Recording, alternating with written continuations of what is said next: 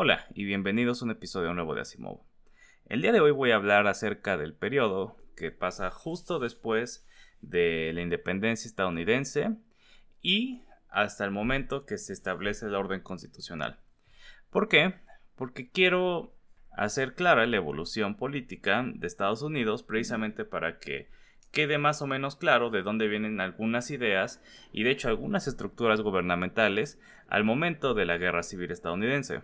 Entonces es como una especie de prólogo a la serie que quiero hacer acerca de la guerra civil. Y sobre todo quiero que el proceso mediante el cual Estados Unidos como país se formó después de la guerra de, por de independencia sea muy lógico y no tan mitificado como puede llegar a parecer en ocasiones. Y también quiero eh, corregir el mito de que en realidad el principio, principio de Estados Unidos era como que muy pacífico y muy armonioso y que eventualmente se echó a perder por los conflictos que había entre facciones o por gente que no estaba a la altura de los originales padres fundadores. Justamente quiero dejar claro que todos estos conflictos desde siempre existieron, incluso desde el momento de la revolución.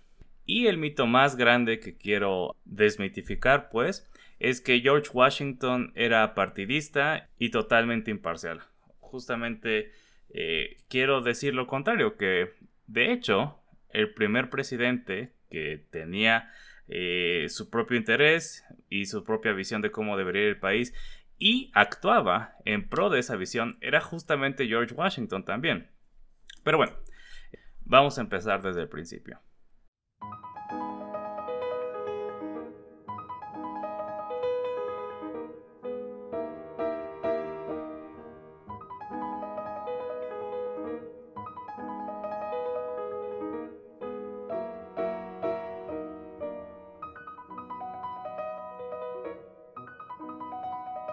Entonces, vamos a hablar de lo que pasó inmediatamente después de haberse ganado la guerra de independencia. La forma actual de Estados Unidos no es la misma bajo la cual se organizó inmediatamente después de haberse independizado. Esa no era la idea, que todos eh, las 13 colonias juntas hacían un país. Habían acordado unirse para pelear por su independencia una vez que quedó claro que era la mejor forma de proteger los intereses de precisamente la élite que conformaba al Congreso Continental.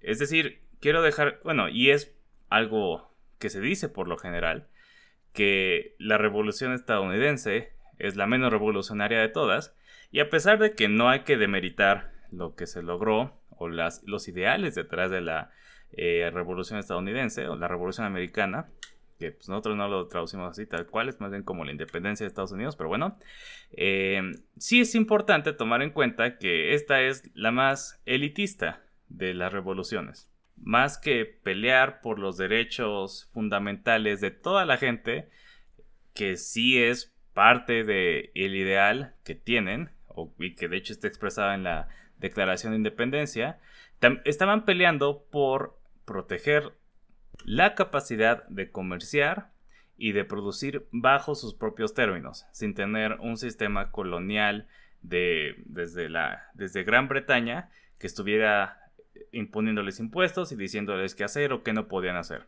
Pero claro que era muy poca la gente en realidad que tenía esa capacidad, incluso sin la, la corona diciéndoles qué hacer, de comerciar, ¿no? De producir tanto que pudieran ser parte de una cadena mercantil muy sofisticada. Entonces voy a dar unos ejemplos, ¿no? Eh, después de la Guerra de los Siete Años, que investigando la Guerra de los Siete Años probablemente debería ser un episodio o una serie de episodios, la corona británica quedó muy muy endeudada, porque era fue una guerra mundial básicamente, se peleó en Norteamérica, en India, en Filipinas, en Cuba, o sea, era, fue un conflicto global muy importante. Obviamente en Norteamérica los beligerantes más importantes son eh, Gran Bretaña y Francia. Y de hecho si ustedes ven un mapa de lo que era Nueva Francia, que era algo que yo de hecho no, o sea, sí estaba consciente más o menos de que Francia tenía territorio en América del Norte que correspondía más o menos a lo que compró Thomas Jefferson de Napoleón en la compra de Luisiana, que son los estados, digamos, el tercio de en medio de Estados Unidos, pero de hecho Nueva Francia era mucho más grande y estaba muy cerca de las 13 colonias. La provincia de Quebec eh, estaba básicamente eh, muy metida, casi un tercio, dentro de lo que hoy en día es Nueva York, por ejemplo. Y había fuertes franceses muy, muy al este, que es lo que uno por lo general entiende que era la parte británica. Entonces, pues sí, no, fue una, un conflicto pequeño, de hecho, famosamente no fue un conflicto pequeño y alentó a los franceses, que fueron quienes lo perdieron, a ayudar a los colonos a rebelarse y eventualmente ganar la guerra de independencia. Pero bueno, el punto es que estaban tan endeudados la corona británica que querían evitar otra guerra y por lo tanto le prohibieron a los colonos asentarse más allá de cierta frontera que impusieron. ¿Por qué? No porque no fuera de ellos, porque en principio justamente después de la guerra Gran Bretaña había ganado todo ese territorio, sino porque poner gente allá eventualmente iba a crear conflictos con los nativos que vivían ahí y también podía eh, elevar las tensiones con Francia, que todavía tenía eh, territorio más hacia el oeste. Básicamente, a pesar de que habían ganado la guerra de los siete años, pensaban que hacer conflicto o elevar las tensiones ahí en, en esa zona podía llevarlos a otra guerra de los siete años, ¿no? a un conflicto muy similar. El problema es que la élite de Virginia, por ejemplo, ya había tomado tierra hacia el oeste que decían, ah, ya esto es nuestro, pues nos vamos a ir ahí para diversificar sus propiedades más allá de solo el mercado de Virginia, que era muy volátil eh, porque se plantaba tabaco. Y de hecho hay que tomar, hacer un paréntesis aquí y decir que el sur agrícola de finales del siglo XVII, XVIII, perdón, no era el mismo que el sur agrícola del llamado antebellum, ¿no? Del periodo antes de la guerra civil. No se había descubierto lo, lo fácil que era plantar y producir algodón. Y de hecho no había una maquinaria industrializada en Gran Bretaña que necesitara tanto algodón para empezar. Entonces las plantaciones de tabaco que había en Virginia no eran tan extremadamente y de hecho ridículamente lucrativas como después lo fueron las de algodón. Y por lo tanto, pues la gente de Virginia decía, bueno, vamos a tomar más tierra al oeste a ver qué encontramos. Básicamente estaban especulando con la tierra. Pero, obviamente, la gente que tiene dinero para especular con él no es la gente común. ¿No? No es la gente, la gente sin dinero no especula con él. O bueno, sí, eh, compra criptomonedas, ¿no? Pero en ese entonces, si uno tenía para tener tierras en Virginia y después tratar de asentarse hacia el oeste, era pues porque tenía dinero. Pero esta frontera que imponen los británicos, pues básicamente es una afronta para ellos, ¿no? Ellos creían que era su derecho expandir sus territorios hacia el oeste. Y también está la cuestión de que en realidad como policías, los agentes del imperio británico eran bastante ineficientes. No perseguían a los que cruzaban esa demarcación para asentarse. Pero bueno, ahora hablemos, por ejemplo, de otra cuestión, que es la del té. Lo que quiero decir ahorita es que estos son problemas que a pesar de que sí afectan a la población en general, la gente que más está molesta y que más va a pelear por su independencia o que más ve la necesidad de independizarse es la élite eh, colonial. Entonces, por ejemplo, el té. Después de la guerra de los siete años, es cuando Gran Bretaña se da cuenta de que tiene que usar sus posesiones en América como una fuente de ingresos, porque no tenía impuestos muy grandes para esa región. Y entonces están todos estos los impuestos del té, los impuestos sobre las estampillas para los correos, etc. Y yo siempre tuve en imaginación que esto derivaba inmediatamente en el montín del té, pero justamente no. Y de hecho, hablar del motín del té y de por qué pasa, de precisamente cómo a la gente común probablemente no le podría interesar tanto independizarse por su realidad material, sino por ideales más grandes que reciben de la élite que le está diciendo que tiene que independizarse. Entonces, ¿qué pasó? Pues básicamente no pueden ah, poner estos impuestos, porque cada vez que tratan de poner un impuesto, eh, la gente se vuelve loca, se loca y se este, revela contra cualquier impuesto que le pongan. ¿Qué pasó con el motín del té? Pues básicamente la East India Company estaba en una situación económica muy mala. Y a pesar de que se trata de una empresa privada, la East India Company era muy importante para el gobierno británico. sobre todo porque gracias a ella tenían acceso a, las riquezas del este, de, la India. Por lo tanto, deciden rescatarla. ¿Qué es lo que hicieron? Pues básicamente le exentaron de tener que pasar por Inglaterra antes de vender en América, venderte en América, para que entonces se ahorraran un impuesto, que era el impuesto de pasar por Inglaterra, ¿no? De, usar un... Pero esto precisamente baja el precio del té en las colonias de América, y les da la una posición muy favorable en el mercado. También designan a agentes especiales que son los que están permitidos, ¿no? Para venderte. Básicamente les quieren dar un monopolio, no está claro si temporal o para siempre, en América para levantar su situación económica. Pero de nuevo, este monopolio bajaba el precio del té en América pero socavaba a los mercaderes coloniales. Y ese es el problema, y ahí es cuando se rebelan contra esa medida. Y es justamente este episodio en el que vestidos de nativos americanos se suben a los barcos de la East India Company y avientan el té al mar. Es el famoso motín del té. Ok, y ahora me voy a saltar algo que es muy importante, pero no quiero meterme ahí, que es la guerra de independencia vamos a saltarnos de las razones por la cual la gente se une y por qué no es tan una revuelta popular, sino una revuelta que viene de las élites, como también la independencia de México. O sea, tampoco creo que sea como lo más eh, revolucionario o algo que vuele la mente pensar en eso. Y vamos a irnos inmediatamente a qué pasa después de que ganan la guerra.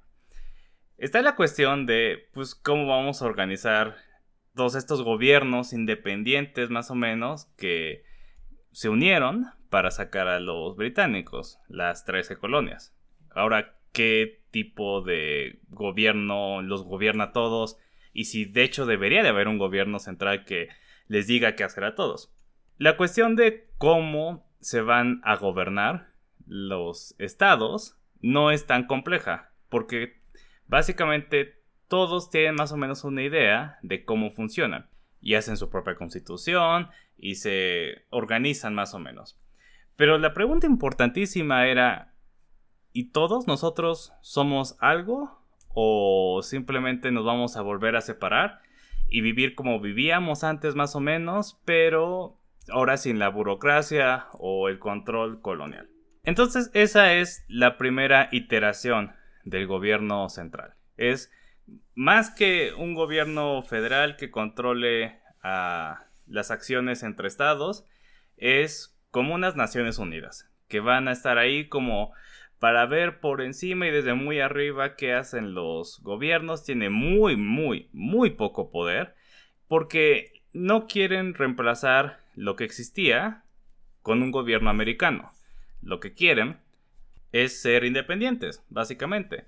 Ahora, desde entonces había gente que se daba cuenta que por ahí no iba la cosa. Y de hecho, es probablemente como en una forma muy simplista el grupo de los buenos en esta historia o quienes la historia considera tener que tenían razón y eran los buenos, que son Alexander Hamilton, James Madison, John Adams y sobre todo, o más bien no tan importante, no tan idealista, no tan intelectualmente involucrado, pero sí con su presencia le daba mucho aval al proyecto George Washington.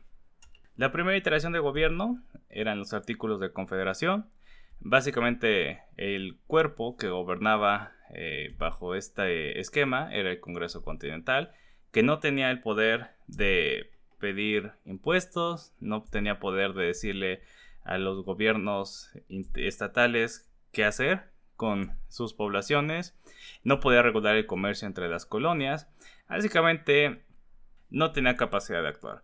Todas sus capacidades estaban puestas en los gobiernos estatales y para que todos los gobiernos estatales se pusieran de acuerdo, por ejemplo, en un nuevo impuesto, estaba difícil, que era la única forma en la que el Congreso Continental podría pedir impuestos. Solo podía actuar en cuestiones de guerra y para negociar tratados con otros países. Es la única restricción que tenían las colonias. Una colonia no podía hacer un tratado con Europa eh, o con... Está difícil en ese momento con qué otra región, pero por sí misma. Tenía que hacerlo a través del Congreso Continental. Y esto es lo que ocurre, o bueno, esto es lo que está vigente en los 1780s, que fue una década muy tumultuosa. Y de hecho, eh, todo este tumulto es como buena propaganda para los que querían un gobierno central fuerte, porque explicaban todos los problemas que tenía el país, bueno, o que tenía la Confederación, como la ausencia, o, provocados por la ausencia de un gobierno central. Algo que en particular eh, notaba Washington y de hecho también Hamilton, que era el, el aide de, de Washington durante la guerra, era que sin la capacidad de pedir impuestos, el gobierno no tenía, o el Congreso Continental no tenía forma de pagarle al ejército. Ejército que no había sido pagado por completo, lo que se le había prometido durante la guerra de independencia. Y pues ahí hubo rebeliones por parte de todos estos voluntarios que querían cobrar sus pensiones del ejército, que hasta cierto punto llegaron algunos incluso a ser amenazas, no muy abiertas ni nadie lo dijo muy explícitamente, pero de golpe de estado, de, bueno, si no nos pagan, no nos vamos a deshacer, o sea, no vamos a, no vamos a, soltar las armas si no nos pagan. Y ahí tuvo que intervenir directamente Washington para, para calmar los ánimos. Y Washington por estos momentos ya es como una leyenda, porque después de que ganan independencia, Washington renuncia y dice, bueno, me voy a vivir como un ciudadano eh, normal y no voy a hacer lo que muy bien podría haber hecho, que es como tomar el poder para mí mismo, porque pues soy el comandante del ejército que acaba de ganar la guerra. Y ya se estaba, pues, ya tenía fama de ser súper íntegro y de no buscar al poder por sí mismo, ¿no? Y esto es importante para el futuro. También en los 80s hubo revoluciones que imitaban perfectamente a la guerra de independencia estadounidense. La más famosa es la llamada Shays Rebellion, que básicamente es que un montón de granjeros en Massachusetts se da cuenta de que está pagando impuestos que no quiere pagar al gobierno de Massachusetts y dice, no, pues nosotros peleamos precisamente para que no nos estén haciendo esto. Los impuestos, de nuevo, como pasó con la guerra de los siete años y los impuestos que se empezaron a cobrar los eh, británicos, eran consecuencia de la crisis que provocó la guerra de independencia. Entonces, pues esta gente más común se levanta en armas y dice, no, pero es que esto era nosotros, nosotros éramos los que podíamos pelear por nuestra independencia para que no nos cobren impuestos, no era como para ustedes, eh, gente normal. Y tenía sofisticación las ideas de, detrás de esta, esta rebelión y era algo que pues era bastante obvio de notar porque pues toda esta gente había estado escuchando todos estos ideales, y ha literalmente peleado por ellos aparentemente, pero pues no, no los tiene, ¿no? Y esta rebelión sí como que les metió el temor de Dios a, a mucha gente y, les empezó a, empezó a, quedar la idea de que eh, tal vez sí vale la pena que haya alguien que esté ahí checando o que por lo menos tengamos un ejército que tenga la capacidad de actuar cuando pasen cosas así. Y también en los 80s surge una pregunta importante. ¿Qué es lo que va a hacer que un estado pueda declararse a sí mismo como estado, no? Porque hubo dos en los 80s. El primero fue Vermont y Vermont es un territorio que en realidad no sabían si correspondía a Nueva York o si correspondía a Nuevo Hampshire y más bien la gente de ahí agarró y dijo, ah, nosotros somos la colonia independiente de Vermont. Y nadie sabía qué hacer, porque nadie sabía si el Congreso Continental podía aceptarlo, qué capacidades tenía para, eh, para estos casos. Y de nuevo, justamente esta debilidad del gobierno hace que la gente se empiece a preguntar, bueno, ¿no tendría que tener más capacidades el gobierno o no tendría o el Congreso para resolver esos problemas? Está, por ejemplo, el otro estado, que es Franklin. Franklin, que se declaró independiente después de que Carolina del Norte dijera, bueno, nosotros como pago de después de la guerra de independencia vamos a dar toda esta tierra, ¿no? Y la gente que vivía ahí, en esa tierra que es al oeste de Carolina del Norte, dijo, ah, pues nosotros, como ya nos dieron al Congreso Continental como pago, pues vamos a hacer nuestro estado. Y ese estado va a ser Franklin. Eh, obviamente, uno sí fue exitoso, que fue Vermont, y el otro no, que fue Franklin. Y el problema aquí fue que Carolina del Norte se dio cuenta, oye, nosotros somos únicos que estamos pagando de esta manera, no vamos a perder todo este territorio. Así que no, a la mera hora no vamos a, pagar con, con toda esta tierra. Pero la gente de Franklin ya creía que era independiente. Y esta es la pregunta. Bueno, entonces, ¿qué hacemos? ¿Quién lo va a reconocer como Estado o no? Pero la cosa que más convence a, la élite, o bueno, a, los nuevos gobernantes de, lo, de las 13 colonias que tienen que organizarse mejor, es el comercio. Y ahora eh, George Washington va a volver a entrar a la escena eh, porque hay un episodio que se llama Las conferencias en Mount Vernon.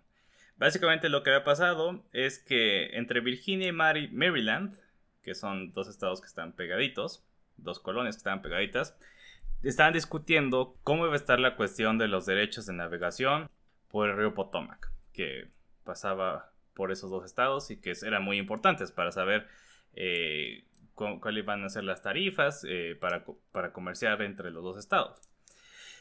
Y bueno, eh, algo de nuevo que se tiene que decidir entre colonias, entre estados. Entonces hay representantes de Maryland y representantes de Virginia que se van a Mount Vernon, que era la propiedad de George Washington. Y básicamente, pues tienen una conferencia, tienen resultados. Y de, otros estados empiezan a decir, pues deberíamos hacer esto más seguido para que quede claro cómo vamos a organizarnos. Entonces ocurre otra de estas reuniones, están los miembros de todos los estados ahí como viéndose nerviosamente eh, porque nadie tiene muy claro qué es lo que está haciendo. Pero bueno, están todos los representantes, dicen, ah, bueno, eh, tú tienes este, potestad para hablar sobre qué cosas. da sobre el comercio. Y tú, ah, sobre el comercio también, ¿no? Hasta que llegan a los representantes de New Jersey y le preguntan, mm, bueno, ¿y ustedes para qué los mandaron a hablar. O sea, pues justamente también para el comercio y otras cosas. Y ya ese y otras cosas da la entrada a que puedan discutir precisamente otras cosas que tendrían que ver con elaborar un documento que rija más cosas de lo que actualmente sean los artículos de confederación. Entonces de ahí se ponen de acuerdo para tener otra convención que es la Convención Constitucionalista. Y ahí es justamente cuando brillan personajes como Alexander Hamilton y James Madison. Y como siempre, no demasiado grande, pero el, que le da también validez eh, a, todo este asunto era, ay, y va a ir George Washington, el gran George Washington.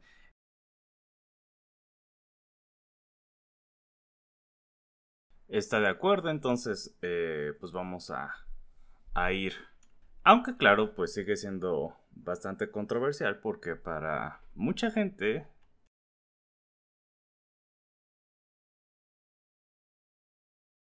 todavía tenía la idea de que no, no vamos a hacer otro gobierno central, o sea, no puede haber otro gobierno central, justamente nos independizamos para que no haya un gobierno central, jamás.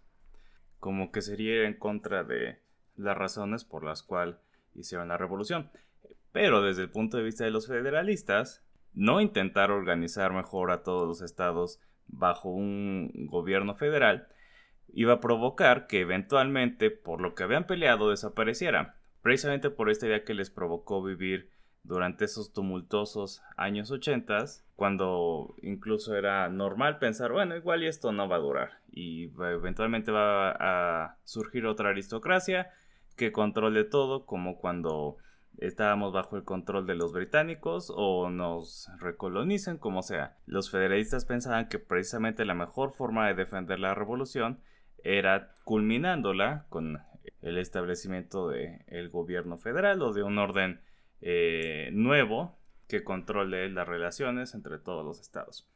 Ahora, las minucias o los detalles y de hecho las formas general que iba a tomar dicho gobierno pues no eran nada obvio y pues algo que generó controversias, muchas discusiones, porque precisamente no había otro lugar de donde pudieran tomar el ejemplo, ¿no? A diferencia de, por ejemplo, México, que literalmente bueno, o que basó muchas de, su, de sus formas y, de sus normas de los estadounidenses. Básicamente lo que tenían era, y también por su educación, o sea, clásica, occidental, europea, pues el ejemplo que tenían era el del el Senado romano, ¿no? Pero algo así como con división de poderes, etcétera, etcétera, pues e, era novedoso, era, era una ilustración. Por ejemplo, si haber un, poder ejecutivo, no era por default o, o, necesariamente obvio que iba a haber un presidente que fuera la cabeza de ese poder ejecutivo. Por ejemplo, eh, había propuestas de que se dividiera entre más personas. ¿Cómo se iba a escoger ese ejecutivo? Incluso para la parte legislativa había planes muy antidemocráticos, como el de Alexander Hamilton, que tenía unas tres niveles de separación entre los votantes y, el poder legislativo, así como hay eh, un colegio electorado que vota por el presidente, eh, Hamilton quería que hubiera electores escogidos por eh, la población votante, pero esos electores iban a escoger a los electores, que iban a escoger a los electores que designaran al Congreso. Y hecho tan radical era que, lo, bueno, que dañó su reputación para siempre. Y hay quienes sospechan que lo dijo para asustar a los, a los menos federalistas a que aceptaran un punto medio que en realidad estaba más a favor de los federalistas. Pero bueno, eventualmente sí se llega a hacer una constitución y pues la única persona adecuada para el puesto de presidente, que era pues un ejecutivo que en realidad nadie tenía también totalmente claro cómo iba a ser presidente, es uno de los grandes eh, legados de George Washington, que a través de su presidencia quedaron eh, las normas que, seguirían o que tratarían de seguir la, eh, la, mayoría de los presidentes desde entonces, pero que nadie estaba totalmente seguro si se trataba de una especie de rey o de qué. Claro, como había dicho, pues, en Washington se podía confiar porque había demostrado muchas veces que no, eh, no tenía ganas de tomar el poder, pero, y ese sería un problema para el siguiente presidente, en realidad nadie tenía las mismas cualidades que él, o por lo menos no, no que no las tuvieran o no que no fueran tan capaces como él, sino que a los ojos de toda la gente o a los ojos del resto de la clase política, nunca nadie iba a parecer tan noble y tan adecuado para el trabajo como Washington. Y eso le ayuda a formarse esta fama de que él era partidista y él era como un árbitro perfectamente justo que no tomaba partido, una fama que él mismo se quería provocar porque era así como él mismo se veía, pero ya la realidad de su gobierno demostraría que pues iba a ser difícil que fuera así y al mismo tiempo que el país se dirigiera en la dirección que él creía correcta. Ahora, idealmente eso no es un problema, porque la idea es que el gobierno está conformado de gente que tiene la misma visión y los mismos intereses. Y esto no es tan difícil en la democracia joven de Estados Unidos. ¿Por qué? Porque si bien sabemos que el voto estaba restringido a hombres blancos, yo creo que también es muy importante también decir que eran hombres blancos que fueran propietarios de tierra. ¿Por qué? Porque en principio esta era la gente que tenía cierto interés invertido en el mejoramiento del país. Entonces, tenemos un electorado bastante reducido. Y pues, no es difícil pensar que toda esta gente va a tener la misma visión del país.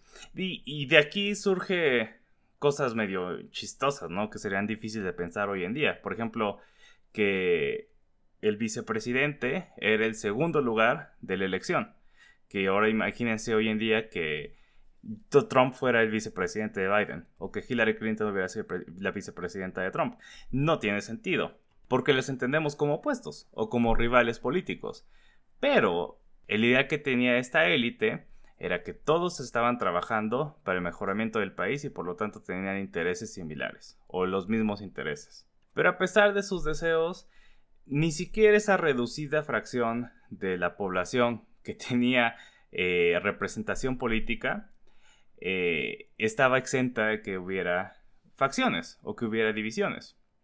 Entonces vamos a hablar de cuáles son estas divisiones principales. Están la gente que como Washington quiere fortalecer el gobierno central y que quiere invertir en el país de forma tal que el país produzca y sea competitivo en el mercado internacional. Y este es el sueño así de Alexander Hamilton y de los llamados federalistas, ¿no? Básicamente querían ser un país que similar o que pudiera competir con Francia o Inglaterra, ¿no? Por otro lado, están los que quieren hacer una utopía de gente libre. Y para esa utopía era necesario que la población tuviera los medios para subsistir independientemente de cualquier otra persona. O sea, una confederación de estados rurales. ¿Y para qué, y qué necesitabas en primer lugar? Pues tierra y no, nadie lo dice tan explícitamente, pero es obvio, esclavos. Porque si te la pasas trabajando, produciendo para ti mismo y a lo mejor un extra para poder comerciar con otra gente, pues cuando vas a tener tiempo para ser eh, un hombre del renacimiento, una persona, pues, o sea, realmente se trataría de un hombre eh, en el pensamiento de los padres fundadores, pero bueno, digamos una persona culta que tuviera tiempo para leer como Jefferson, ¿no? Que, amaba sus libros y, sabía su, historia clásica de los griegos y los romanos. Bueno, eso es imposible sin que parte de tu propiedad sea labor humana forzada. La gran división, por supuesto, viene pues un poco con eh, el clima.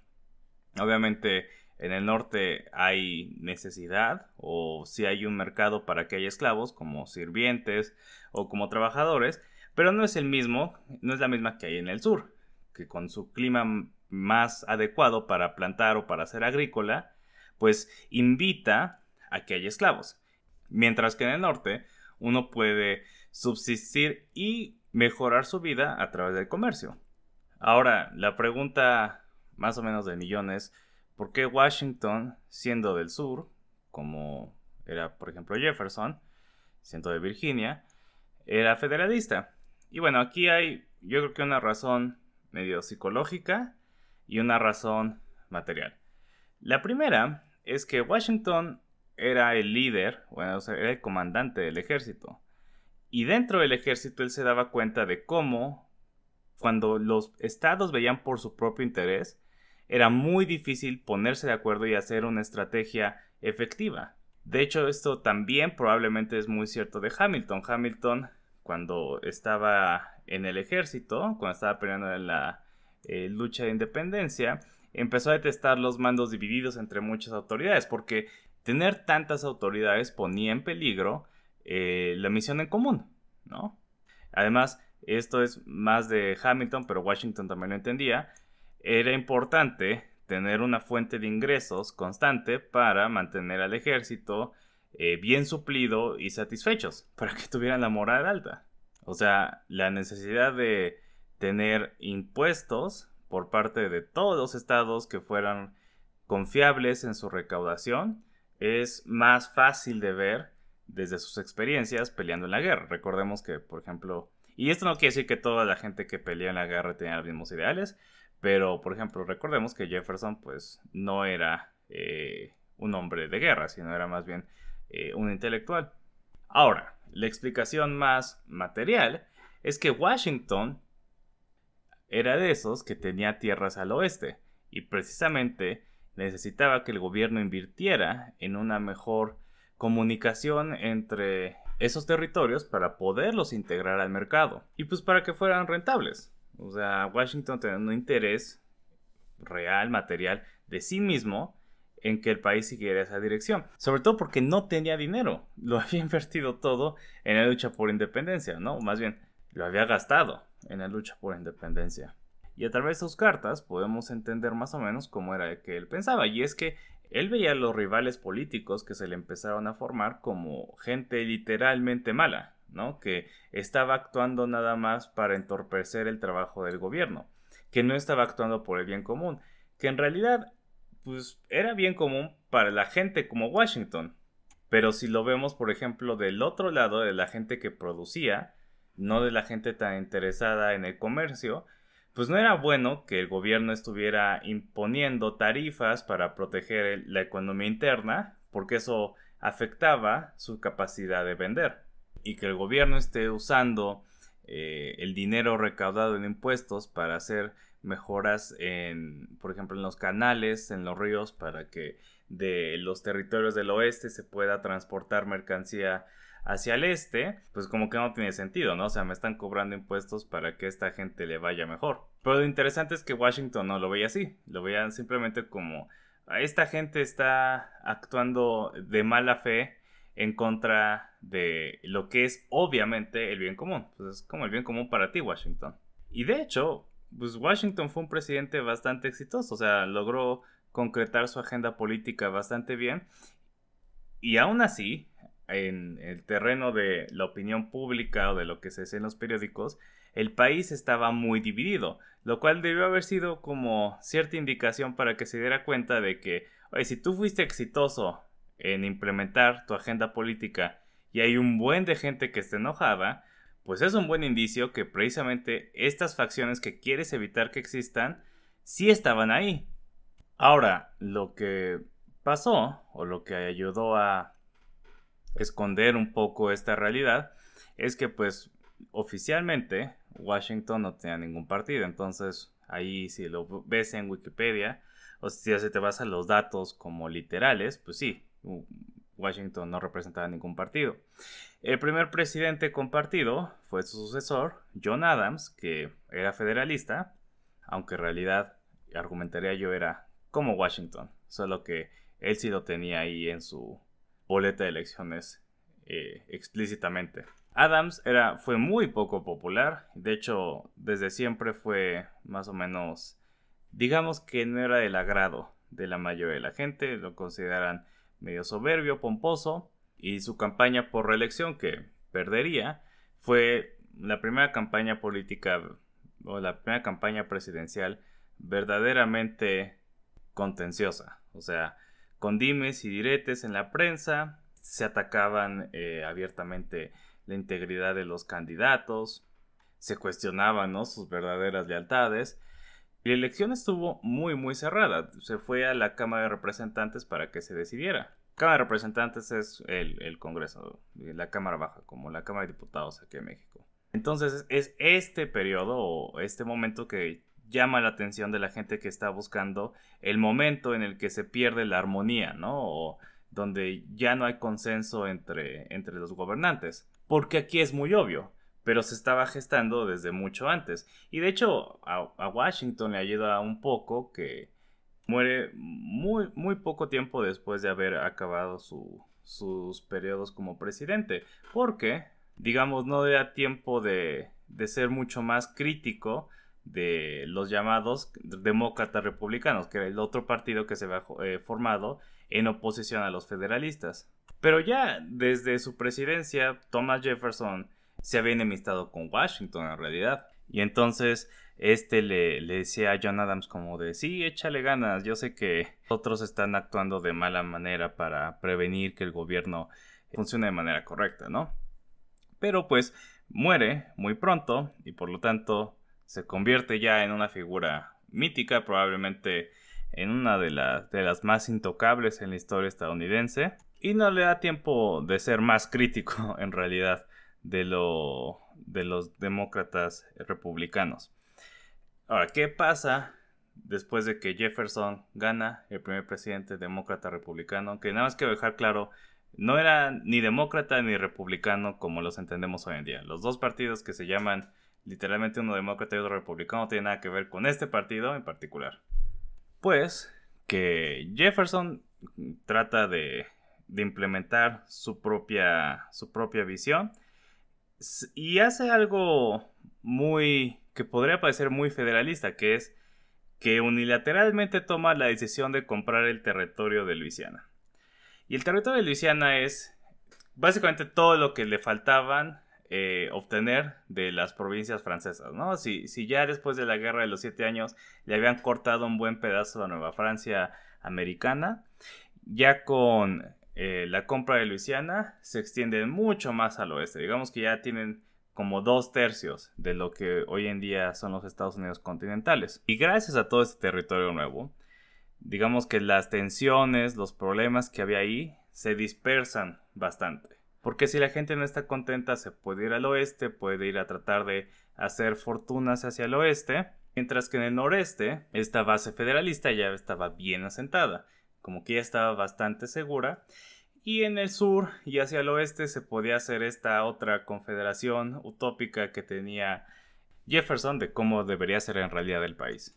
Y los dos presidentes después de Jefferson también serían eh, demócratas republicanos y son entonces tres presidentes consecutivos, unos 20 años de pues todos nos llevamos bien, tenemos más o menos los mismos ideales, no hay razón para pelearnos y como que el momento feo ahí fue nada más el que hubo entre John Adams y Jefferson, pero pues ya lo solucionamos, estamos todos felices, ¿no? Literalmente por eso se llama The Era of Good Feeling. Es también una ilusión, como pensar que Washington no tenía un partido o no tenía una facción que apoyaba, y entender cómo es que desaparece esta Era of Good Feeling nos va a ayudar a entender por qué era una ilusión qué va a, a sustituirlo. Pero eso va a ser en el siguiente episodio cuando un holandés invente al primer partido político moderno de Estados Unidos, Martin Van Buren y los demócratas. Pero por el momento eso es todo. Gracias por escuchar este episodio.